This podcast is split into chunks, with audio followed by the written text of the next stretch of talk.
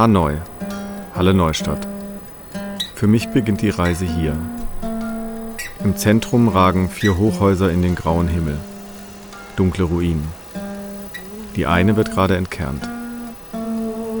Früher waren das Wohnhäuser, früher also in den 1980er Jahren. Aus dieser Zeit stammt meine erste Kindheitserinnerung. Es war im Sommer 89, um meinen vierten Geburtstag herum. Wohne mit meiner Mutter und meinem Stiefvater in einem der Plattenbauten unweit des Zentrums von Halle Neustadt. Mein Lieblingsplatz in meinem Kinderzimmer ist die Fensterbank. Von da aus blicke ich auf die Straße und beobachte die Autos, die an der großen Straße entlangfahren. Mein Spiel ist es, so früh wie möglich zu erkennen, um welche Marke es sich handelt. Vor der Tür unseres Wohnblocks hält ein Auto. Vier Männer in DDR-typischen grauen Mänteln steigen aus. Es klingelt. Hausdurchsuchung. Nur Wochen später, wenige Tage nach dem Mauerfall, hat meine Mutter mit mir in den Westen rübergemacht. Heute, fast auf den Tag genau 30 Jahre später, machen wir diese Reise nochmal. Von Halle an der Saale in den Westen. Auf uns warten vier Tage. In denen werde ich einiges über unser Leben von damals erfahren und über meine Mutter.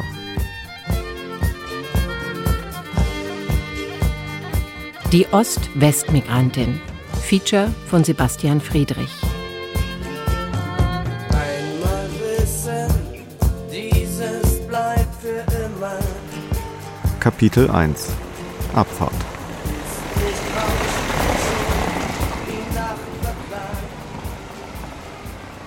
bin mit meiner Mutter Sabine Friedrich auf der anderen Seite der Saale verabredet, im Paulusviertel. Ruinen wie in Hanoi gibt es hier nur noch wenige. Und wenn, dann sind es Altbauruinen. Über Kopfsteinpflaster rollt an diesem Morgen ab und an ein Paketauto. Die Müllabfuhr macht ihren Job. Hier im Paulusviertel wohnte damals meine Oma. Und hier parkte im November 89 unser Auto. Der Mosquitsch. Der Mossi. Wo stand das Auto? Da. Also hier drüben hat der Musi gestanden. Und da haben wir eingeladen. Oma hat geladen. Oma hat den Kofferraum gepackt. Rücksitzbank ausgebaut. Alles reingepackt. Alles reingepackt in diesen dunkelblauen Mosquitsch mit seinen Heckflossen, seiner durchgehenden Sitzbank vorne, seiner Lenkradschaltung und mit seinen runden Doppelscheinwerfern, die unter der leicht vorstehenden Motorhaube traurig nach vorne blicken und so dem Mossi dieses schwermütige Autogesicht geben, das mir bis heute nicht aus dem Kopf geht. Ich habe dieses alte sowjetische Auto geliebt, wie ein Familienmitglied.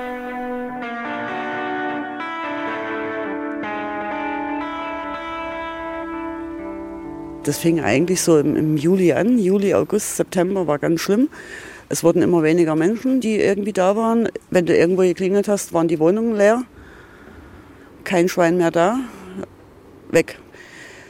Es haben sich Leute von dir verabschiedet, wo du dann irgendwie an, anhand der Verabschiedung gemerkt hast, die sind weg.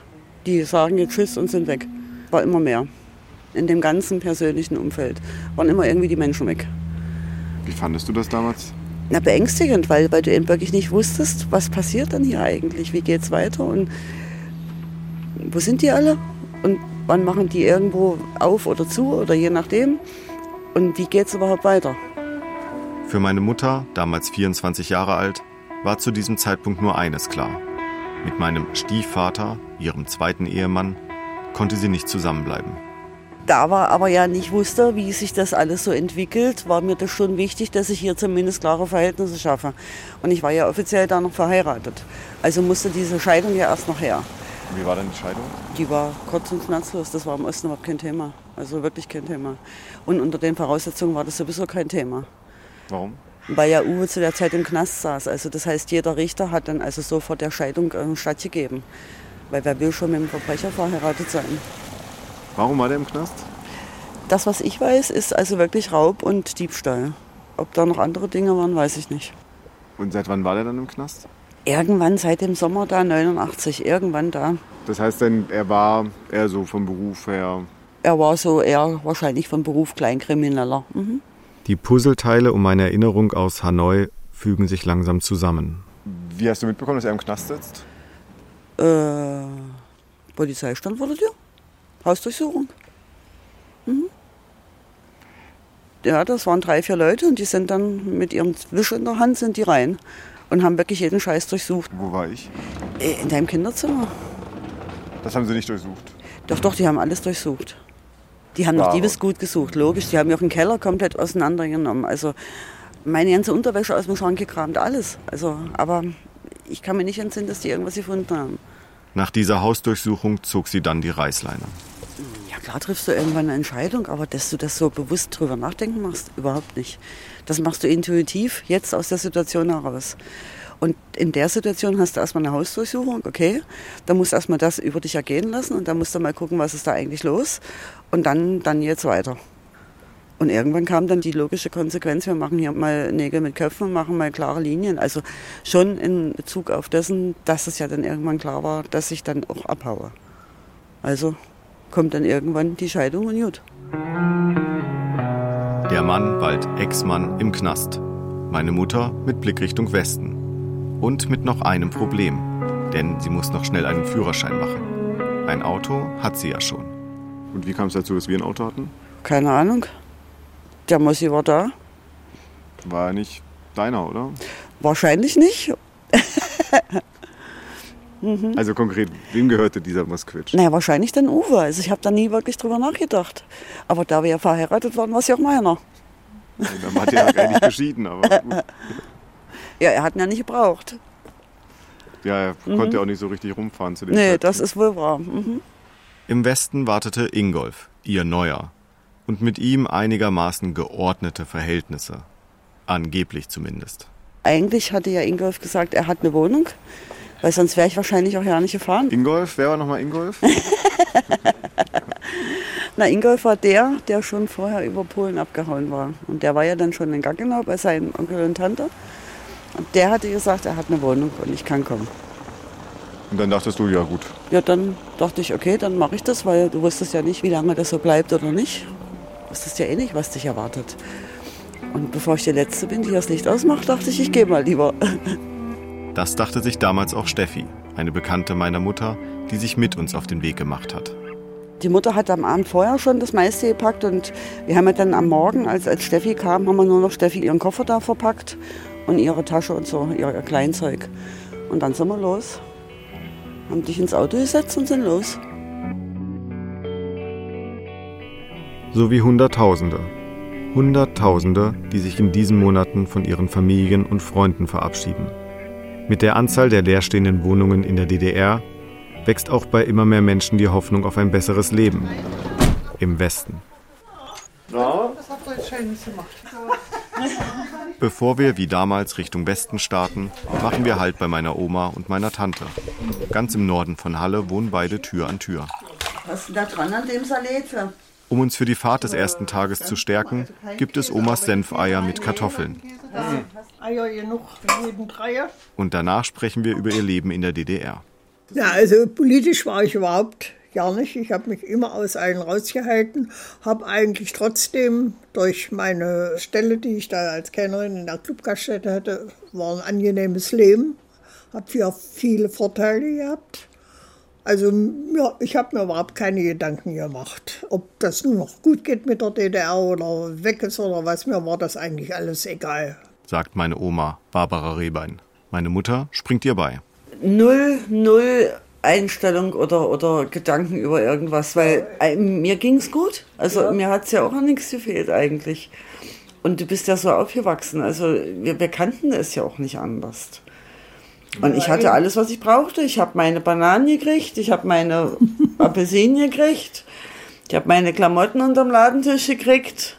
Also wenn du in den entsprechenden Berufen gearbeitet hast, hat hat's dir nichts gefehlt. Und meine Mutter arbeitete in einem entsprechenden Beruf. Also bei uns im, im Friseurladen hat nur der einen Termin gekriegt, der entweder gutes Trinkgeld gegeben hat oder aber der eben im Exquisit oder wo auch immer gearbeitet hat, damit du irgendwie an irgendwas rangekommen bist. Dass irgendjemand dir mal da eine Jeanshose weglegt oder dir da mal ein paar Klamotten weglegt oder dir Bescheid sagt, wenn es Bananen gibt oder, oder, oder. Und dieses Prinzip funktionierte. Politik spielte zu DDR-Zeiten in der Familie kaum eine Rolle. Einzige Parteimitglieder weit und breit waren damals nur meine Tante Katrin Mierig und ihr Mann. Katrin sitzt mit uns am Tisch. Wir haben also dieses System in der Art nie in Frage gestellt. Wir kannten es nicht anders. Jeder hat sich arrangiert auf seine äh, bestimmte Art und Weise. Wer das nicht konnte, das waren ja dann die, die dann irgendwie in irgendeiner Art und Weise versucht haben, rauszukommen oder etwas zu verbessern. Aber wir waren da in dieser Art nicht politisch tätig oder so, also ja nicht. Wir hatten kein schlechtes Leben, also das kann man wirklich nicht sagen. Nee, nee. Wir haben auch keine Bananen vermisst. Also ich finde sowieso, also heute noch ärgert mich das, als Ossi immer auf Bananen reduziert zu werden. Also das finde ich also schrecklich, muss ich wirklich so sagen. Nö, also für uns hat das System funktioniert. Bei uns war das Alltag, Normalität. Meine Familie hatte als Arbeiterfamilie in der DDR also ein gutes Leben. Und doch zog es meine Mutter weg. Also es war ja so, sie kam eines Tages mal an und da sagte sie, ich gehe jetzt auch rüber. Unsere ganze Meute, also mit denen Sabine ja verkehrt hat, das war ja so eine große Gruppe, die waren alle weg. Die waren ja alle dann entweder, was weiß ich, über Tschechei oder über Ungarn, ich habe keine Ahnung. Und sagte, jetzt bin ich ja ganz alleine. Sagt sie, was soll ich hier? Ich mache mich jetzt auch rüber. So ist, das war das erste Gespräch. Und äh, was ich eigentlich darauf geantwortet habe, weiß ich jetzt auch nicht mehr. Weißt du, also die Ausreisewelle ließ sich im Herbst 89 nicht mehr brechen. Erinnert sich auch meine Tante. Ich glaube, im September sind wir nach in die Tschechei gefahren, in Urlaub.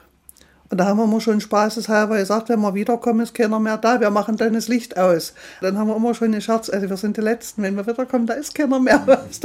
also das war also eine ganz, also es war eine ganz aufregende Zeit, wieder zurückzufahren in die DDR und nur erstmal zu gucken, was ist jetzt hier überhaupt, wie ist der Stand der Dinge. Und war gleichzeitig auch so das Gefühl, vielleicht so, ja, jetzt gehen die irgendwie alle und wir bleiben hier zurück, oder? Es war schon blöd. Das war, war, war alles blöd. Vermisst ihr die DDR auch manchmal? Nee, also überhaupt nicht. Ja, nicht. Also trotzdem hängt man an bestimmten Sachen einfach, weil es eben zu seinem Leben dazugehörte. Und manche Wessis können eben auch nicht verstehen, warum hier manchmal noch so eine Nostalgie herrscht. Die herrscht ja nicht, weil man den Osten zurück will, sondern weil das eben einfach, das sind dann ein Artikel, den siehst du eben auch, das hatte ich in meiner Kindheit auch, den gibt es dann heute vielleicht nicht mehr oder so. Also da wird immer äh, so ein bisschen so ein falsches Motiv untergeschoben und das finde ich eben nicht in Ordnung, weil es gehört ja zu unserem Leben, es war unser Leben und das muss ich doch heute nicht leugnen, nur weil ich jetzt sage, ich fand das schön, weil es das eben im Osten in meiner Jugend gab oder so. Als ich fortging, war die Straße steil. Kehr wieder um, nimm an ihrem Kummer teil, mach sie heil. Als ich fortging, war der Asphalt heiß. Kehr wieder. Ich vermisse den Zusammenhalt, den wir früher hatten. Also den vermisse ich jetzt in der heutigen Zeit auf jeden Fall. Jeder ist sich selbst der Nächste, jeder will einen anderen überrollen mit irgendwelchen besseren Sachen. Ich habe das mehr und habe das mehr. Was, das gab es eigentlich zu DDR-Zeiten nicht. Da waren wir alle gleich, wir haben alle schön zusammengehalten, einer hat den anderen geholfen. Das war eben eine schöne Zeit.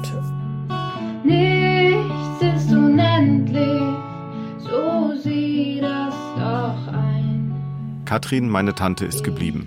Meine Oma war mal für zehn Jahre drüben, kehrte dann aber wieder zurück nach Halle. Meine Mutter ist mit mir im Westen geblieben. Da drängt sich eine Frage auf. Was ist denn meine Mutter nun? Ossi oder Wessi? Bossi.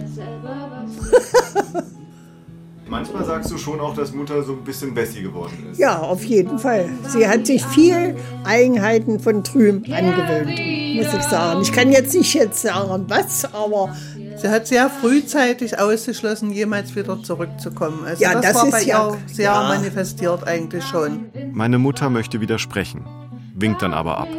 Es ist ohnehin langsam Zeit aufzubrechen. Hast du alles? Wir machen uns los. Kannst du diese Tasche noch nehmen? Umarmungen, Küsse auf die Wangen und steigen in unser Auto ein. Ja. Das ist dieses Mal kein Moskwitsch. Statt mit dem Mossi fahren wir mit Christel. So nennt meine Mutter ihren knallgelben Renault, Eine Mischung aus Kombi und Kleintransporter.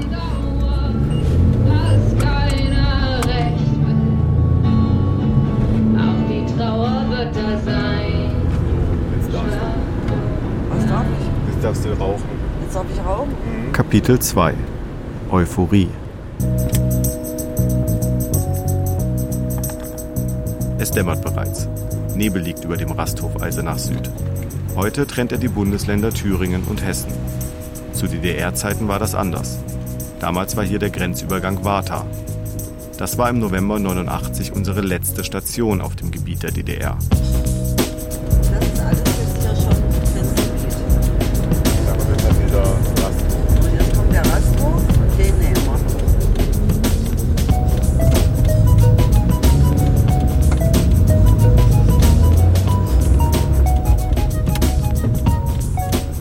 Und es ist der Ort meiner zweiten Kindheitserinnerung.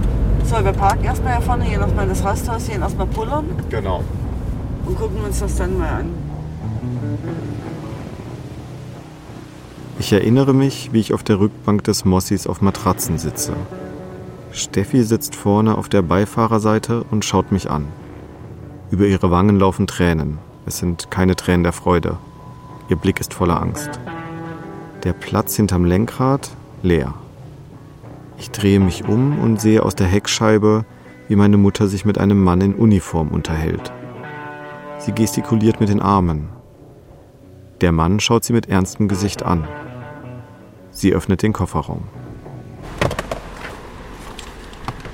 Es ist bitterkalt. Vor uns ein grauer vierstöckiger Plattenbau. Das war früher der Führungspunkt der Grenztruppen. Heute befindet sich im Inneren des Gebäudes ein Rasthof. Wir gehen hinein in die Gaststätte, die aussieht, als hätte es den Mauerfall nie gegeben. Die Toiletten stammen aus der DDR, ist meine Mutter überzeugt. Wir kaufen zwei Kaffee und entdecken einen kleinen Raucherraum, wo das Licht brummt und die Luft schlecht ist. Wenn man sich da draußen die Fahrbahn anguckt, wo wir geparkt haben, das sieht aus wie die alten Platten.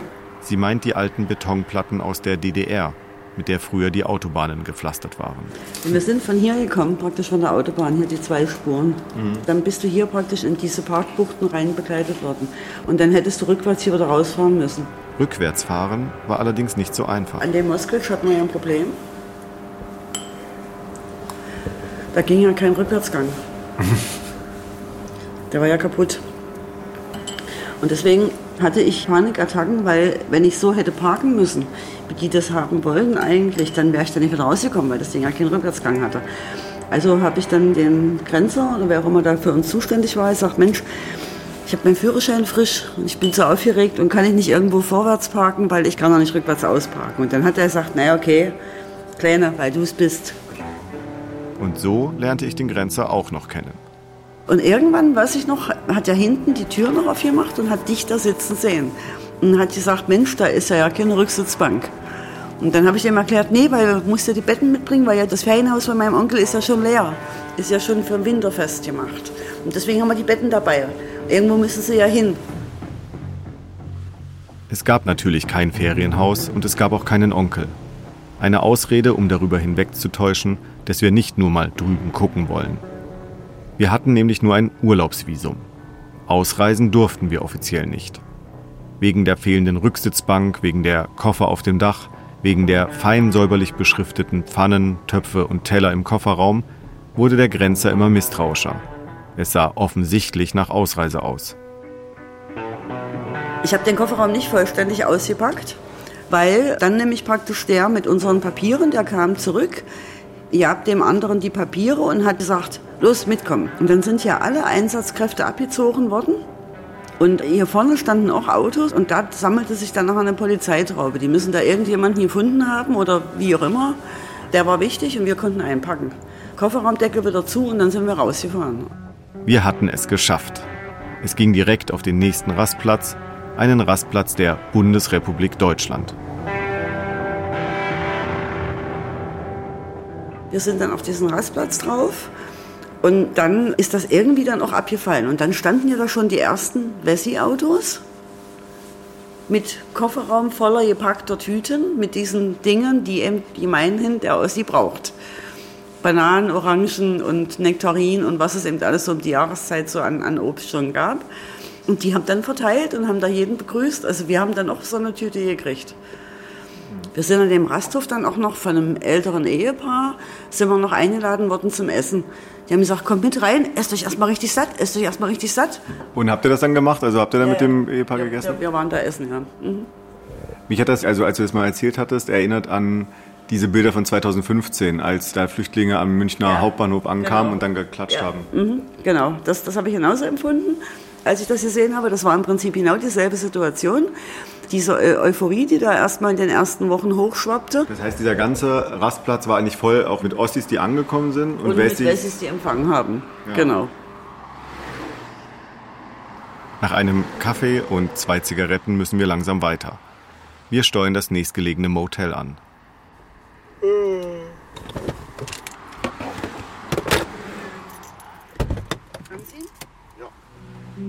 Gießen. Das erste Ziel für viele aus dem Osten.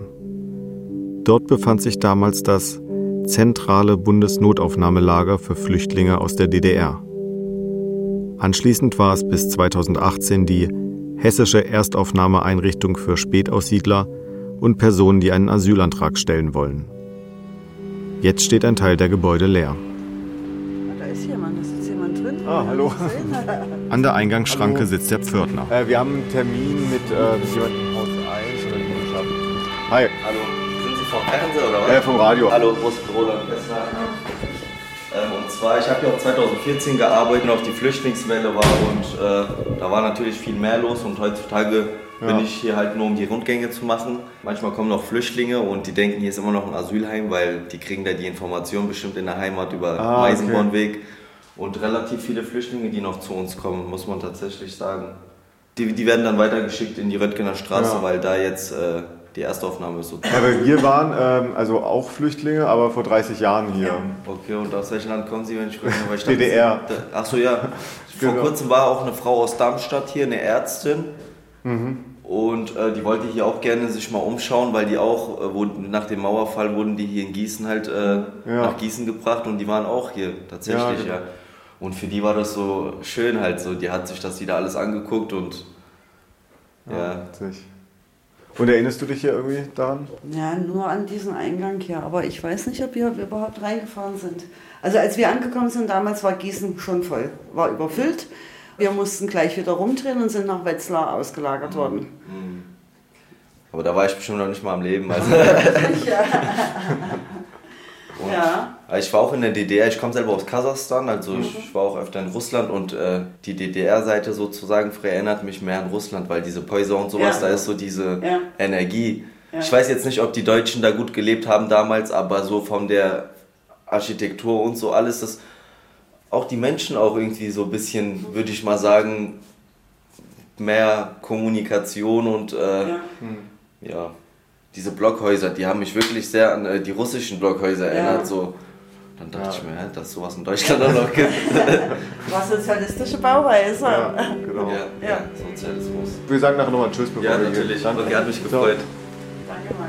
Von allen Seiten bedrängt der Lärm vielbefahrener Straßen die ehemalige Unterkunft. Auch Gießens Hauptbahnhof ist nur wenige Meter entfernt.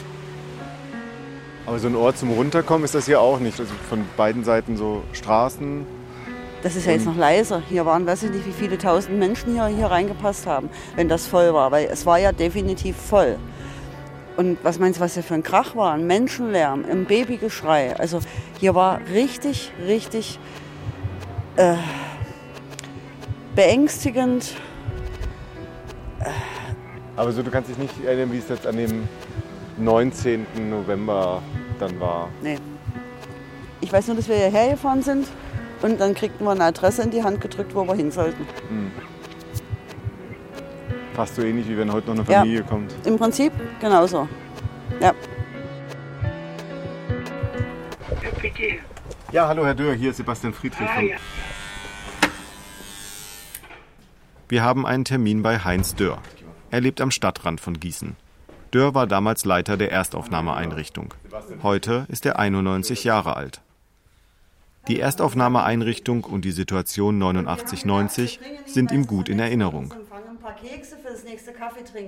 Es hat uns etwas überrascht. Wir waren zwar vorgewarnt, aber trotzdem, wir hatten ja Tagesbelegungen damals von 2300 Leuten etwa. Es war also eine enorme Belastung, vor allen Dingen für die Leute, die kamen, aber auch für unser Personal und die, alle, die bei uns tätig waren. Der November 89, als auch wir hier waren, war der stärkste Durchlaufmonat.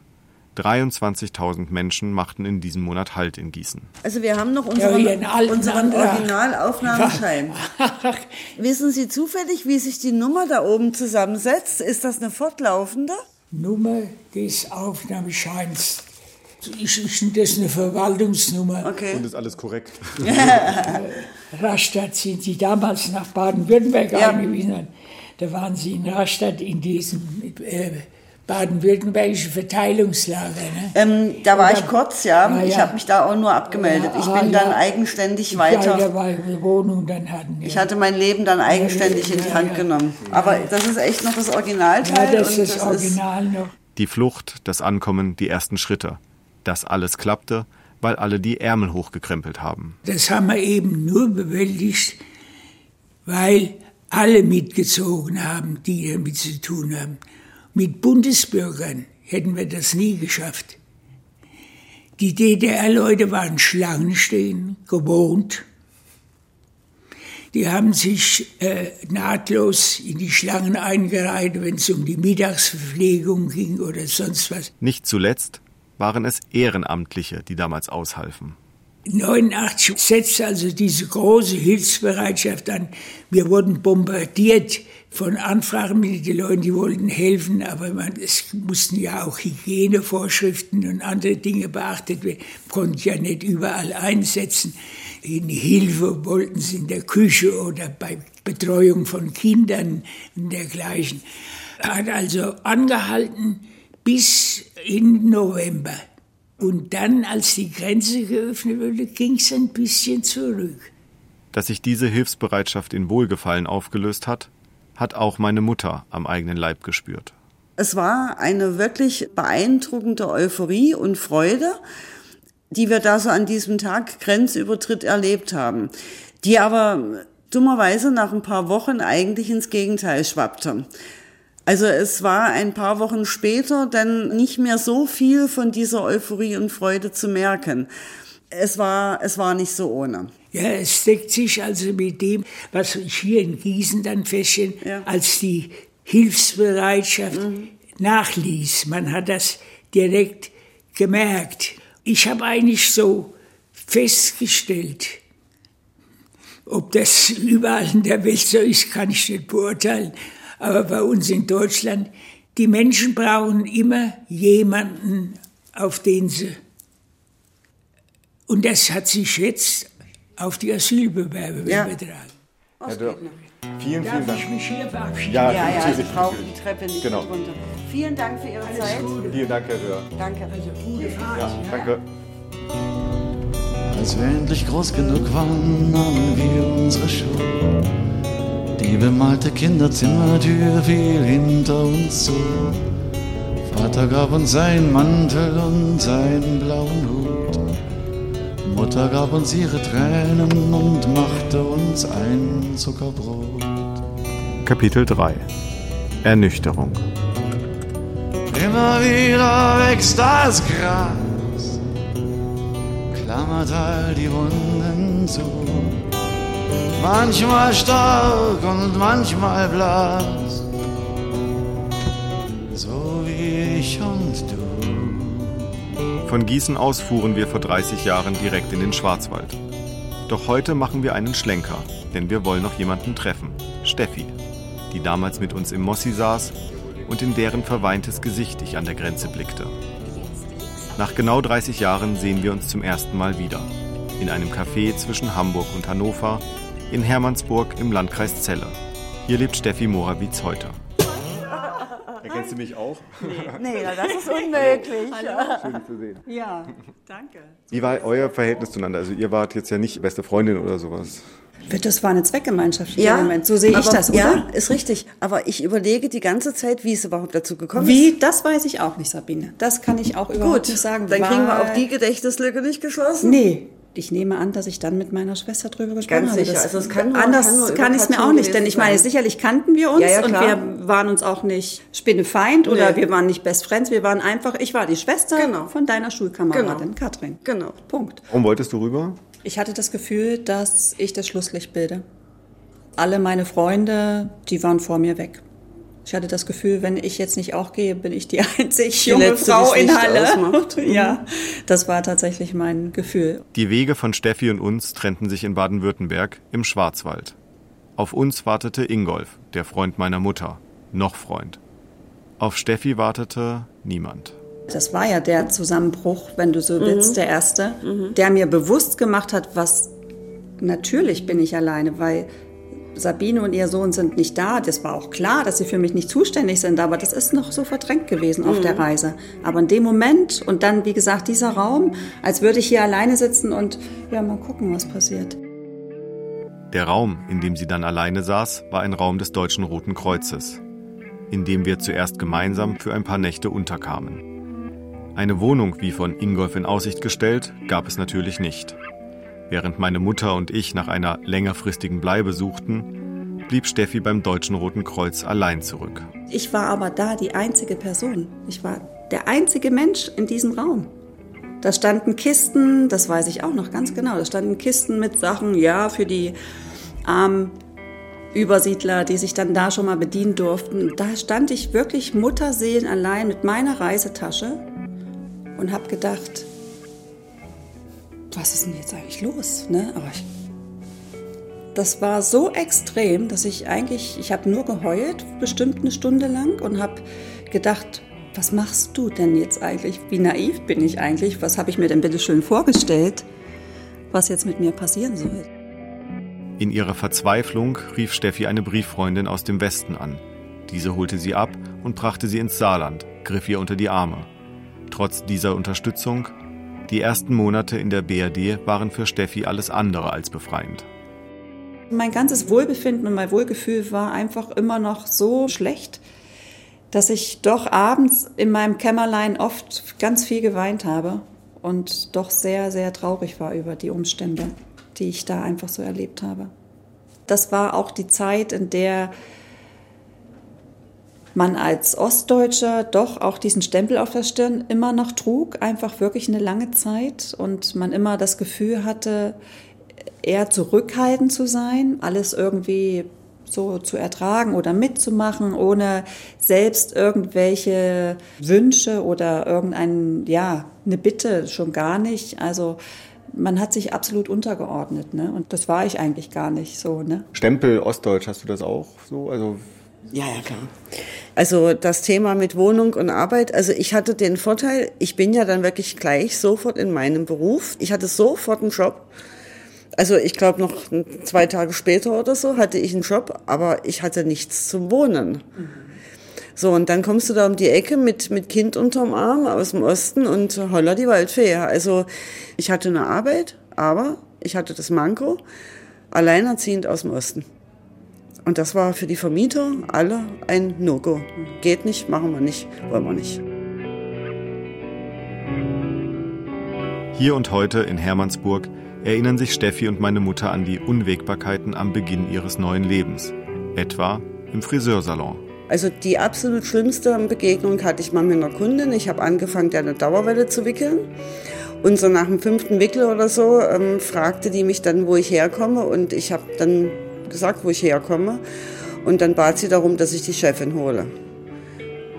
Bin ich hinter, also ich meine, mir war klar, was da jetzt passiert, also es war ja offensichtlich, und bin ich hinter in, ins Büro zur Chefin und habe gesagt, also, Andrea, da vorne möchte Sie jemand sprechen, aber wenn Sie da jetzt irgendetwas Dummes sagen, dann packe ich meine Tasche und verschwinde.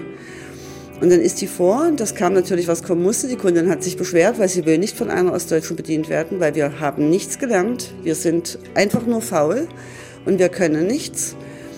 Die Andrea hat dann der Kundin gesagt, ja Mensch, aber wir sind ja alle da und das wird schon gut und schauen Sie doch mal, die ersten Wege sind doch alle sauber und die hat es gelernt und die hat ja einen Abschluss und hat nicht geholfen.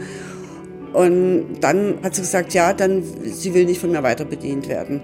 Also im Endeffekt ist diese Kundin dann mit diesen fünf oder sechs Dauerwickeln auf dem Kopf aus dem Laden rausgegangen. Ost und West blieb nicht der einzige Gegensatz in unserer neuen Heimat, im Schwarzwald, in Gaggenau. Ich meine, wir kommen ja nun aus einer Großstadt. Ja. Ne? Äh, Gaggenau ist ja nun ein winziges Mhm. Kleinstädtchen dagegen. Und ich bin in Halle immer mit Absatzschuhen durch die Gegend gelatscht. Mhm. Das war halt einfach so. Ja. Wir hatten immer solche Stöckelschuhe an. Damit sind wir also quer über den Markt stolziert und wir konnten damit super geil laufen. War alles kein Thema. Die hatte ich auch dabei. Mhm. Aber nicht getragen. Ich bin dann so die ersten paar Male so mit meinen Stöckelschuhen über diese Parkplätze und über diese Brücke zu meinem Arbeitsplatz gelaufen. Und irgendwann sagte dann meine Kollegin zu mir, du, die Schuhe kannst du aber nicht anziehen. Und da sage ich, ja, wieso? Ja, du, wer solche Schuhe anzieht, der geht Ja, anschaffen. es ist- Ich wusste, dass das kommt. So. Das Klischee. Genau. Du bist permanent in irgendwelche Schubladen gedrückt worden. Und die, die schlimmste war wirklich immer die, Ossi alleinerziehend mit Kind. Um Mhm. Gottes Willen, du bist dumm, du hast, Mhm. weißt nichts, du kannst nichts, du hast nichts gelernt. Also nichts gelernt, das denke ich auch. Nichts gelernt und faul. Ja. Genau, wo ich auch, oh, das macht mich wütend. Ja. Wirklich. Mhm. Ich, ich kann, ich, ich kann es gar nicht in Worte fassen. Ich, da, wenn jemand so solche Äußerungen macht, das gibt's ja heute leider Ja. immer noch, ne? Also das macht mich richtig sauer, weil Ja. dann, dann, äh, dann werde ich, dann stelle ich mich auf die Hinterbeine, dann oute ich mich sofort und dann kennt der keine Gnade, Ja. sage ich jetzt mal, Ja. weil ich finde es echt eine Frechheit. Die Geschichten, die Steffi und meine Mutter erzählen, kommen mir bekannt vor. Von Gastarbeitern und ihren Nachfahren. Und von Menschen, die in den vergangenen Jahren nach Deutschland gekommen sind. Wir kommen auf unsere Spurensuche zu sprechen. Also ein Grund, warum wir das machen, ist ähm, im Grunde so eine Parallele, die mir so aufgefallen ist zu 2015. Vor allem ein Satz von dir, der mich da so auf diese Idee gebracht hat, überhaupt irgendwie darüber weiter nachzudenken. Du hattest dich äh, als Wirtschaftsflüchtling neu entdeckt. Ja, also als das 2015 hochkam, hier mit diesen, mit diesen ganzen Flüchtlingen von überall, ähm, hatte ich so, so für mich so, so eine Art Déjà-vu, weil irgendwie war das, war das genauso wie damals. Erst die Euphorie, also überall standen sie an den Bahnhöfen, haben die Leute herzlich in Empfang genommen und, und haben sie praktisch erstmal irgendwo hingeschickt, wo sie irgendwie ihre Aufnahme kriegen und weißt du, Kuckuck was und, und Wochen später kippte die Stimmung und das war eigentlich genau das Gleiche, genau das Gleiche wie 89, 90. Weil am Anfang diese Euphorie und ach toll und schön, dass ihr da seid und ähm, Wochen später, ähm, um Gottes Willen, du Ossi Tussi, was willst du hier? Ähm, und dann ging ja auch 2015 so diese ganze Diskussion los, warum kommen die eigentlich alle? Und dann kam ja ganz, ganz schnell eigentlich das Thema, das sind doch eh alles nur Wirtschaftsflüchtlinge. Und eigentlich habe ich dann so für mich gesagt, ja, mein Gott, aber eigentlich waren wir nichts anderes. Also ähm, ich meine, äh, wir sind ja nicht geflüchtet, also zumindest mal ich. Ich bin nicht geflüchtet, weil ich mich politisch verfolgt gefühlt habe oder weiß der Kuckuck, was auch immer. Also ich habe ich hab eine Freundin, die stammt aus Dresden, ähm, schon seit vielen, vielen Jahren. Und ähm, Ines hatte sich dann irgendwann ähm, bei einem Telefonat also wirklich darüber tierisch aufgeregt, dass da jetzt so viele kommen. Und dann habe ich irgendwann zu Ines gesagt, also sorry Ines, aber äh, was bist dann du und was bin ich? Also ich meine, wir sind ja 89, Ines ist 90 oder 91 gekommen, weiß ich nicht mehr genau. Wir haben doch eigentlich nichts anderes gemacht. Wir haben unser Land verlassen in der Hoffnung, dass es uns da in irgendeiner Weise, in irgendeiner Richtung besser geht. Aber du hast doch keinerlei politischen Motive dabei. Also das heißt, nicht politisch verfolgt, dir droht da nicht irgendwo Gehäng Gefängnisstrafe oder, oder dir droht da irgendeiner mit dem Leben oder so. Es ist nichts anderes. Und das, also darüber streiten wir heute noch, weil das sieht sie definitiv anders. Also da ist sie nicht derselben Meinung. Migrantin. Steffi ist sich auch nicht sicher, ob das das richtige Label für sie ist. Ich würde es ein Stück weit unterscheiden, ja. Also ich bin nicht der klassische Migrant, der äh, in einer Not, wenn man das als Not bezeichnet, wie es mir damals so ging, okay, dann passt es. Aber es ist wirklich ein Luxusproblem, was ich hatte. Ja. So würde ich es schon Ja, auch, es äh, realistisch bezeichnen. Luxus, ja. Denn wie gesagt, äh, ähm, es hat mir an nichts gefehlt und ähm, man hat mich nicht gezwungen zu gehen. Ich hatte ein Dach über dem Kopf, ich hatte meine Arbeit. Ähm, es wurde niemand niedergemetzelt, ne? also es gab keinen Krieg und so weiter. Von daher Ähm, aber klar, die, die Situation, wie es mir dann ging und wie ich es erlebt habe, das ist nochmal sicherlich ein Stück weit gleichzustellen. Es war nicht einfach. Einmal wissen, dieses bleibt für immer. Ist nicht rauscht er schon die Nacht verklagt. Gut, wir hatten den Vorteil, wir haben die gleiche Sprache gesprochen. Ja, das ist natürlich ein großer Vorteil. Äh, Und trotz gleicher Sprache, Sabine, so, dann geht es mir nämlich nochmal so, dass ich sehr wohl zwischendurch das Gefühl hatte, wir sprechen nicht die gleiche Das Sprache. ist richtig. Das nicht nicht eines, Ja. eines Dialektes geschuldet, nicht Ja. mal deswegen, sondern einfach vom Kopf Ja, her, das dass wir richtig. aneinander vorbeireden, äh, dass wir andere Auffassungen haben und Mhm. sicherlich sprechen wir Deutsch, aber wir verstehen uns nicht. Ja, das stimmt. Dies ist mein und es ist nur durch dich. Die Zeit hat bei beiden Frauen tiefe Spuren hinterlassen. Eine Rückkehr stand das ein oder andere Mal zur Debatte, doch wohin zurückkehren?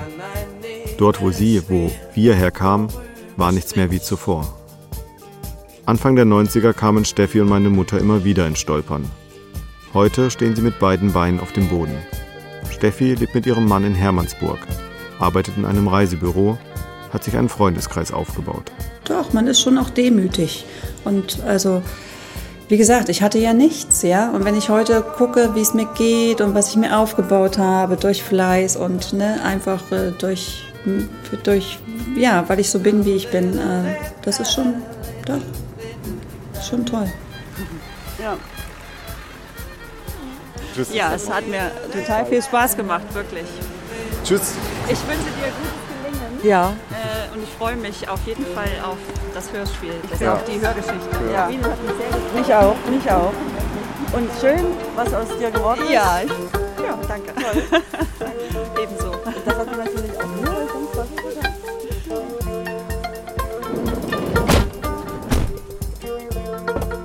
Tschüss.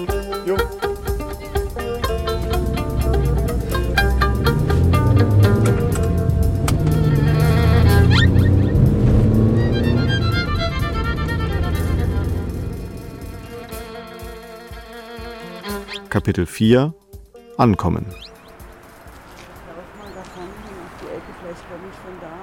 Der letzte Tag unserer Reise beginnt dort, wo sich damals die Wege von Steffi und uns trennten. In Gaggenau. Hinter dem Polizeigebäude ist das Haus der Freiwilligen Feuerwehr und des Deutschen Roten Kreuzes.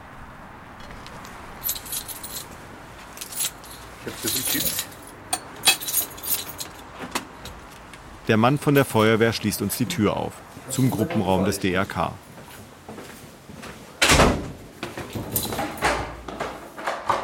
Hier verbrachten wir damals einige Tage. Ah, super. Gut. Ja. Das war's. Ja. Da waren wir wohl. Da war der. Hier, war, hier standen wirklich überall einzelne kleine Feldbetten. Der Ja, ganze ja, ja, Raum gut, war, das kann sein war, war damals, voll mit ja. Feldbetten, aber Ja, ja, ja, ja. Und dann durften wir hier inoffiziell ein paar Tage stranden. Ja, das kann gut möglich sein, weil das war, wenn wir, äh, wann war das? 89, November 89. 89. Nee, das kann gut sein, weil die hätten keine anderen Räume gehabt, ne? Irgendwie konnten wir ja zumindest ein paar Nächte schlafen. Okay. Aber offiziell war das Teil nie. Wir dürfen hier alles in Ruhe ansehen. Gerade Klopfen bemerkbar machen. Machen wir. seht's Dann, gell? Alles klar, danke. Alles gut. Es ist ein Gruppenraum mit ein paar Sofas, Tischen, Stühlen und Pinnwänden. Vor 30 Jahren stand hier Bett an Bett, dicht nebeneinander, vielleicht 30 an der Zahl. Doch wir waren die einzigen hier. Offiziell eröffnet wurde dieses Notlager nie. Also wir durften hier nicht länger bleiben, ja, weil das war, wir waren hier inoffiziell untergebracht. Wir hatten hier weder eine Betreuung, noch hat sich jemand um uns gekümmert. Wir haben hier geschlafen, wir hatten hier ein Dach über dem Kopf, ja. Aber es war klar, dass wir hier nicht bleiben können, weil es halt nicht offiziell war. Ich habe in Erinnerung, dass praktisch der Gemeinderat damals ähm, ähm, dagegen gestimmt hat, dass das Ding aufgemacht wird, um Flüchtlinge aufzunehmen. Ehemalige Gemeinderatsmitglieder können sich daran nicht erinnern. Auch das Stadtarchiv kennt keinen entsprechenden Beschluss des Rats. Meine Mutter ist sich sicher, dass wir hier waren. Wir blieben im November 89 ein paar Nächte und landeten anschließend in einer kleinen Pension in Gaggenau. Es ist der Ort meiner dritten Kindheitserinnerung. So in dieser Pension habe ich es in Erinnerung. Ich stehe da irgendwie, spiele irgendwo in der Ecke wahrscheinlich. Und du liegst auf dem Bett, auf dem Bauch liegen und heulst. Mhm. Am Bettrand sitzt Ingolf und hat die Hand auf deinem Rücken. Und ich frage so, was los ist. Und er sagt, ja, Mama ist traurig. Mhm. Kannst du dich an die Situation erinnern? Ja, an die Situation kann ich mich schon erinnern. Und da kam so das erste Mal bei mir so dieses Fragethema auf in mir, was mache ich hier eigentlich? Also was tue ich mir, was tue ich meinem Kind hier eigentlich an und was, was tun wir hier überhaupt? Weil dieses Zimmerchen, das war ja ein ganz, ganz kleines Zimmerchen mit einem Bett, einem Schrank, einem Tisch und ich glaube auch nur einen Stuhl und da haben wir ja mehr oder weniger gehaust. Über mehrere Wochen. Ja. Dieses Gefühl, in diesem Raum eingesperrt zu werden, fand ich total schlimm. Und das war wirklich ein ganz, ganz kleines, tristes Räumchen. Das, das hat mich erdrückt. Das hat mich alles erdrückt. Es ist eigentlich das erste Mal, dass meine Mutter über ihre Gefühle spricht. Was ich auffällig finde jetzt, äh, also auch in dieser Reise, ich habe dich immer ab und zu mal gefragt, so, ja, kannst du dich irgendwie an das, das Gefühl oder so erinnern, was du da in dem Moment hattest? Und dass du da eigentlich das nicht so richtig äh, sagen konntest oder dich an sowas nicht erinnern konntest. An was liegt das? Tja, keine Ahnung. Das ist wahrscheinlich, äh, ja, mein, weiß ich nicht. Also man verdrängt wahrscheinlich auch ganz, ganz, ganz viel. Die, die ganzen ersten, also vielleicht so die erste Woche, die, die, die lief eigentlich nur so, so im, die lief ab. Da hat ein Ereignis das nächste abgelöst und du hattest aber keine Zeit, über irgendwas nachzudenken. Null. Also wirklich null. Ich war permanent damit beschäftigt zu gucken, was passiert morgen, wo gehen wir morgen hin, wie geht's weiter, wo, wo kann ich Geld verdienen, wo kriege ich irgendwas her, damit, damit wir Essen und Trinken haben, wo kriegen wir eine Wohnung her. Das waren permanent immer wieder auftauchende gleiche Fragen, eigentlich wirklich Überlebensfragen. Wie finanziere ich morgen unser Essen und Trinken? Ja. Es sind Fragen, über die sie sich damals zum ersten Mal Gedanken machen musste. Finanziell gesehen verlief ihr Leben bis dahin sorgenfrei. Du bist ja mit der Hoffnung hierher gekommen, hast du ja gestern oder vorgestern mal gesagt, eigentlich Hoffnung auf ein besseres Leben. Du hattest zwar kein schlechtes Leben, aber du hast halt gedacht, ja, vielleicht mal gucken, wie es da drüben ist, Mhm. vielleicht ist daher besser. Gerade mal, wenn du das jetzt vergleichst, war das dann erstmal ein besseres Leben? Nee, das war kein besseres Leben. Mir ging es im Westen die ersten Jahre deutlich schlechter als im Osten. Das muss man also ganz klar sagen. Der Beruf einer Friseuse hier im Westen damals, wahrscheinlich heute immer noch, ist eigentlich ein Beruf, der mit sehr viel von oben herabguckender Ignoranz begegnet wird. Ich habe jeden Tag in, in dem Friseurladen gearbeitet, von acht bis vier, und konnte davon trotzdem meinen Lebensunterhalt und, und dein Essen und Trinken nicht komplett bestreiten. Und das ist völlig absurd. Also ich habe voll gearbeitet mit einem Kleinkind, was ja hier drüben sowieso schon abwegig war. Aber es war unmöglich, davon existieren zu können. Das war ja echt katastrophal. Ich meine, ich musste ja regelmäßig dann Anträge stellen auf ergänzende Sozialhilfe, weil es, es ging ja nicht. Ich konnte davon nicht existieren. Anfang der 90er folgt ein Jobwechsel auf den nächsten. Sie arbeitet als Kurierfahrerin, als Arbeiterin am Band in mehreren Fabriken, als Putzfrau. Finanziell etwas besser wird es Mitte der 90er, als sie dann gemeinsam mit meiner Oma, die inzwischen auch im Westen war, in einer Spielothek als Geldwechslerin und Aufseherin arbeitet. Ich war da sechs Stunden angestellt, also täglich sechs Stunden. Wir haben gesagt, wir brauchen keine Reinigungskraft, das Geld wollen wir lieber selber nehmen. Das heißt, wir haben neben unserer regulären Arbeitszeit dann also auch noch die 400 Mark für die Reinigungskraft auf die Hand bekommen. Und dann gab es manchmal noch eine kleine Prämie vom Chef so auf die Hand. Also das war schon okay, ja. Also Geld auf der Steuerkarte war relativ minimal. Das war wirklich klein, weil sechs Stunden. Das heißt, ich habe also auch da weiterhin ergänzende Sozialhilfe bekommen. Aber es war, war okay. Wir verlassen das DRK-Gebäude und machen uns auf den Weg zu unserer letzten Station. Nach der klitzekleinen Pension in Gaggenau verbrachten wir den Winter 89-90 in einem Sommerhäuschen ein paar Kilometer entfernt, in dem kleinen Ort Winkel. Winkel, ja, das weiß ich. Winkel besteht nur aus ungefähr drei Straßen. Ein eisiger Wind weht durch das Dorf. Hier beginnt der Schwarzwald. An einem Garagentor wirbeln ein paar alte Laubblätter durch die Gegend. Hier muss es gewesen sein. Und ich kann mich noch erinnern, wie ich da oben stand, irgendwie geheult habe und hier unten irgendwie der Moskwitsch weggebracht werden sollte. Ja, das kann Hm. gut sein, weil der stand hier. Der stand definitiv hier. Und warum musste der Moskitsch weg? Na, weil er ja eh nicht wirklich sinnvoll war. Der hatte keinen Rückwärtsgang. Ich hatte mit dem hier Strafzettel ohne Ende. Echt, du hast mit dem Strafzettel bekommen? Ah ja, na, äh, der muss so parken, dass sich keiner vor mich stellen kann. Ich konnte ja nicht rückwärts ausparken. Und ich konnte ja nicht rückwärts einparken. Ich glaube doch, ich habe dann gesagt, ja, aber der soll nicht so kaputt gemacht werden. Also, weil ich irgendwie diese Befürchtung hatte, er würde zu so einem Würfel gepresst Mhm. werden. Den haben die, glaube ich, auch ewig nicht in die Presse geschoben. Wir waren ja dann, ich meine, so ja, du, ich musste mit dir zum Schrottplatz, um, um den Mussi zu besuchen. Kann gut sein, wirklich. Und er stand da noch. Wir haben ihn dann auf dem Schrottplatz gefunden. Hm. Schöner Moskitsch. Ja. Und das war die letzte Begegnung mit unserem Mossi.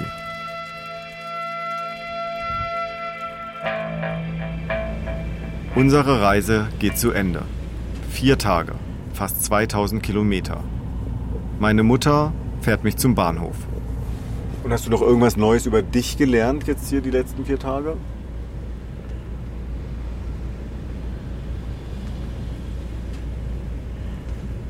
Naja, eigentlich wusste ich das ja schon. Ich meine, dass, dass, mein, dass meine harte Schale daher kommt, war mir ja schon klar.